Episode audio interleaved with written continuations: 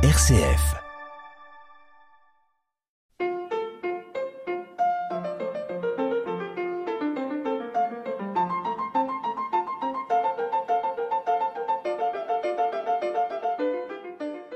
Bonjour à toutes et à tous.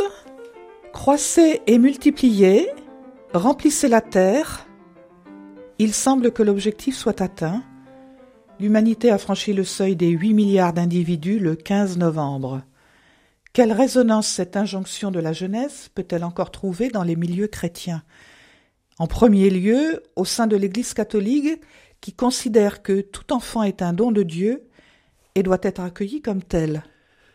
Selon le professeur Gérard François Dumont, géographe, démographe et directeur de la revue Population et Avenir, cette doctrine repose notamment sur les encycliques Populorum Progressio, donc promulgué par le pape Paul VI en 1967, Humanae Vitae, toujours par le même Paul VI en 1968, ou Familiaris Consortio, là c'est le pape Jean-Paul II en 1981, eh bien, cette doctrine n'a pas changé depuis.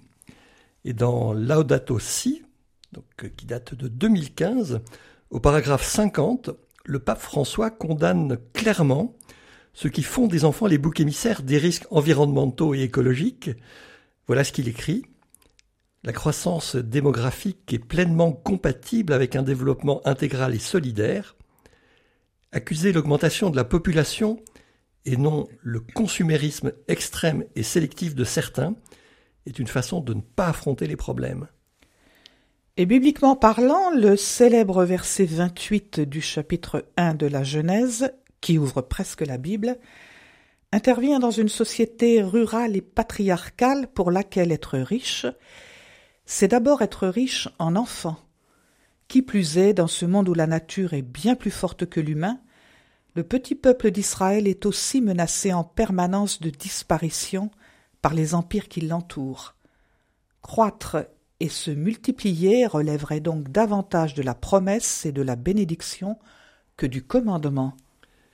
Puis le Nouveau Testament renverse les catégories communes, il insiste sur la filiation à Dieu et sur la communion qui nous rend frères et sœurs les uns des autres.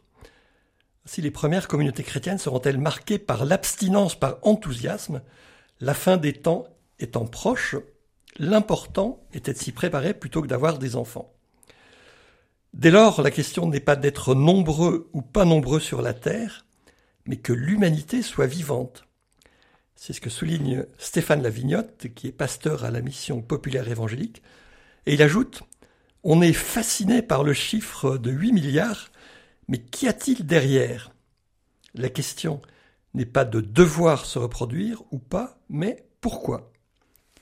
Et pour certains, cette croissance est une bonne nouvelle, n'en déplaise aux disciples contemporains de Malthus, qui a développé dès la fin du XVIIIe siècle l'idée qui précédait ses travaux, que toute augmentation de la population risque de conduire à un déséquilibre grandissant par rapport aux subsistances et donc à une très forte surmortalité due à de terribles famines.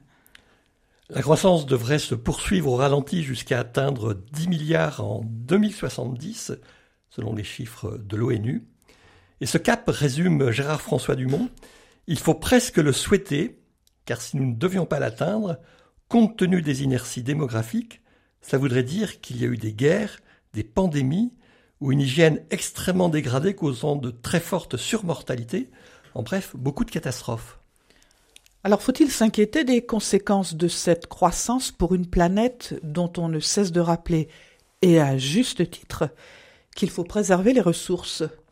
Ça sera oublié la question des modes de vie, comme le rappelle Stéphane Lavignotte, l'Afrique n'est responsable que de 1,5% des émissions mondiales de CO2, alors que sa population représente 18% de l'humanité. Quant aux États-Unis, dont les habitants constituent 4% de la population mondiale, ils sont responsables de 15% des émissions de CO2. Le rapport est de 6% pour 10% de l'empreinte carbone mondiale en ce qui concerne les 27 pays de l'Union européenne et de 19% pour 25% de l'empreinte carbone pour la Chine. La tentation est forte et ancienne de considérer que résoudre les éventuels manques de ressources et la crise écologique passe par le contrôle des naissances dans les pays du Sud, d'autant que leur taux de natalité demeure très élevé par rapport aux pays du Nord, qui ont tout juste assez d'enfants pour renouveler leur population. Mais, insiste le pasteur de la mission populaire, raisonner de cette façon, c'est nouer notre poids sur le dos des autres. Professeur de théologie systématique et d'éthique à la faculté de théologie protestante de Strasbourg, Karsten Lemkuller affirme que, je cite, L'origine du problème se trouve dans les pays riches qui ont souvent exploité les pays pauvres. Et rappelons qu'ils ont aussi largement délocalisé leur production de CO2 dans des pays tels que la Chine ou le Brésil. Et l'enseignant d'ajouter La stabilisation de la croissance de la population dans les pays pauvres se réalisera par l'augmentation de l'éducation. Le seul moyen d'aider serait donc d'améliorer l'éducation, et en particulier celle des filles. Et Gérard François Dumont ne dit pas autre chose tout en posant différemment l'équation. Je le cite Quand on est pour le progrès, on est pour l'éducation de tous. Et il est vrai qu'à partir du moment où elle est meilleure, surtout pour les filles, cela retarde les mariages et les grossesses mais c'est un effet secondaire. L'élément important est de considérer que chaque être humain a le droit d'acquérir des connaissances. Et donc finalement, que faire de ce fameux verset de la Genèse? Pour Karsten Lemkuller, il porte deux affirmations qu'on ne peut occulter. D'abord, que le désir de se reproduire est naturel et doit être protégé comme un droit humain. Personne ne peut interdire à autrui la possibilité de, procréer, ni d'ailleurs d'imposer un nombre maximal d'enfants. Et d'autre part, que faire des enfants est un signe d'espérance en l'avenir.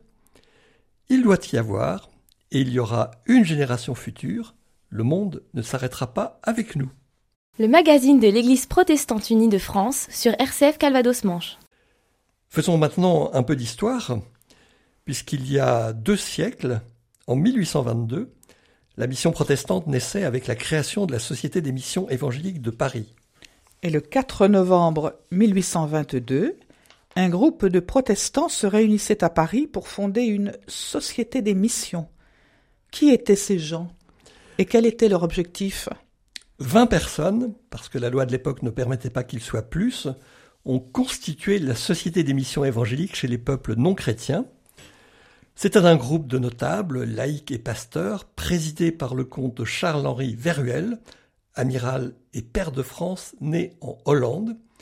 Et ce groupe comportait des réformés, des luthériens et des indépendants français, notamment d'Alsace, mais aussi des pasteurs et un professeur de théologie d'origine suisse, un pasteur anglais, un philanthrope américain, des érudits et d'autres encore.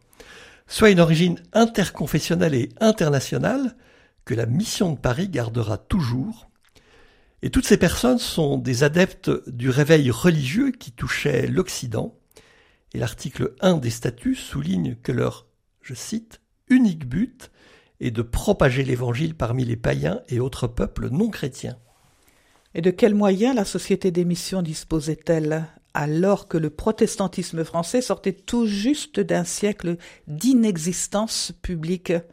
Le premier est l'intérêt pour l'évangélisation mondiale de nombreux protestants français, protestants qui se réunissaient pour partager les informations du seul journal protestant de l'époque, les archives du christianisme, et qui priaient pour l'extension du règne de Dieu dans le monde. Et déjà, des jeunes hommes proposaient leur candidature pour partir en mission.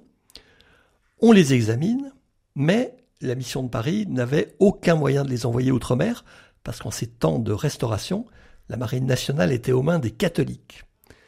D'autres possibilités sont rapidement apparues. La coordination des groupes d'amis d'émission avec la création d'un bulletin qui sera dès 1826 le journal des missions évangéliques, mensuel qui ne cessera jamais de paraître, puis l'acquisition d'une première maison d'émission à Paris, dont la dernière sera construite en 1887 au 102 boulevard Arago à Paris, qui est toujours le siège actuel du DEFAP Service protestant de mission. Son but accueillir des missionnaires étrangers venant se former à l'école des langues orientales de Paris. Et l'un d'eux, l'américain Jonas King, destiné au Levant, sera considéré comme le premier missionnaire de la mission de Paris, alors qu'il était envoyé par la mission de Bâle. Pourtant, la mission de Paris a bien envoyé ses propres missionnaires. À partir de quand et où? En 1829, les premiers missionnaires français sont partis en Afrique du Sud et leur nom figure sur une plaque qui a été apposée dans le temple de l'église protestante unie du Marais à Paris. Et c'est le début d'une aventure inédite et extraordinaire. Grâce à John Philip, surintendant de la mission de Londres en Afrique du Sud et militant anti-esclavagiste, ce pays a été ouvert à la mission de Paris avec consigne aux trois pionniers d'explorer le nord de la colonie pour trouver un champ de mission qui leur serait propre. Et à leur suite viendront les premiers d'une grande lignée, Eugène Casalis, Thomas Arbousset, Constant Gosselin, promoteurs de l'État indépendant du Lesotho. Et son roi, Moshoe Shoe, qui les accueillit, avait besoin, je cite, de blancs protecteurs contre les velléités conquérantes des Afrikaners. Et qu'est devenue ensuite la mission de Paris? À la fin des années 1950, à la veille des autonomies des églises et des indépendances des États du Sud, la mission de Paris tenait le neuvième rang des sociétés de mission dans le monde. Elle avait envoyé 1230 missionnaires, hommes et femmes, dont les deux tiers étaient mariés. Elle était à la tête de neuf champs de mission. Trois avaient été ouverts dans la période précoloniale au Lesotho en 1833, au Sénégal en 1863, aux Zambèze en 1887. Et tous les autres champs de mission résultent euh, des changements politiques lors de la période coloniale et de l'expulsion des missions étrangères. Voilà, héritage de la mission de Londres à Tahiti à compter de 1863, dans les îles Loyauté puis en Nouvelle-Calédonie en 1892, à Madagascar en 1896, de la mission presbytère américaine au Gabon en 1892, de la mission de Bâle et de la mission Baptiste de Berlin au Cameroun en 1917, à la suite de la défaite allemande, et de la mission de Brême au Togo pour euh, les mêmes raisons en 1928. On le voit, le protestantisme français a des relations extraordinaires, bien opposées à la minorité qu'il représente. Alors on peut se poser la question, mission et colonisation, même combat? Certainement pas. Si les missionnaires ont travaillé pendant un demi-siècle dans le cadre colonial, mais comment pouvait-il en être autrement?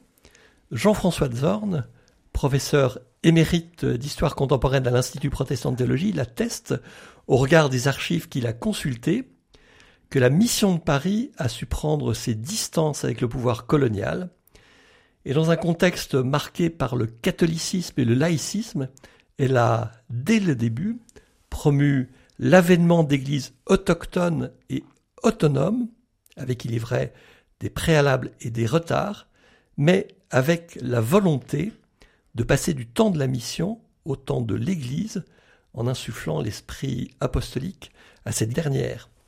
Avant de nous quitter, signalons un ouvrage.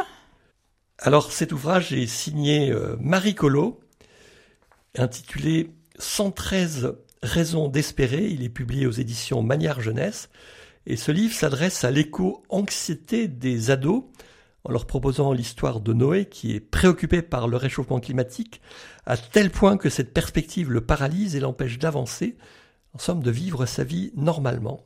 Il voit moins ses amis, pratique moins le sport, mais heureusement sa copine Rachel lui secoue un peu les puces de temps en temps. Oui, certains jeunes n'arrivent pas à se projeter dans l'avenir, à leurs yeux, il ne peut être que terne, obscur, rempli de souffrances et de catastrophes. Comment les aider à envisager d'autres voies, d'autres manières d'agir et d'appréhender le monde? 113 raisons d'espérer, c'est un roman joyeux et riche en propositions qui donne des perspectives. Ce regard protestant sur l'actualité s'est appuyé sur des articles parus dans le journal Réforme et portant les signatures de Claire Bernol, Laure Salomon, Jean-François de Sorne et Jean-Marie de Bourquenay. La semaine prochaine, nous reviendrons sur le synode régional Nord-Normandie qui s'est tenu à Criel-sur-Mer le week-end dernier sur le thème Mission de l'Église et ministère. Au revoir à toutes et à tous. Bon temps de l'Avent dans la joie et l'espérance.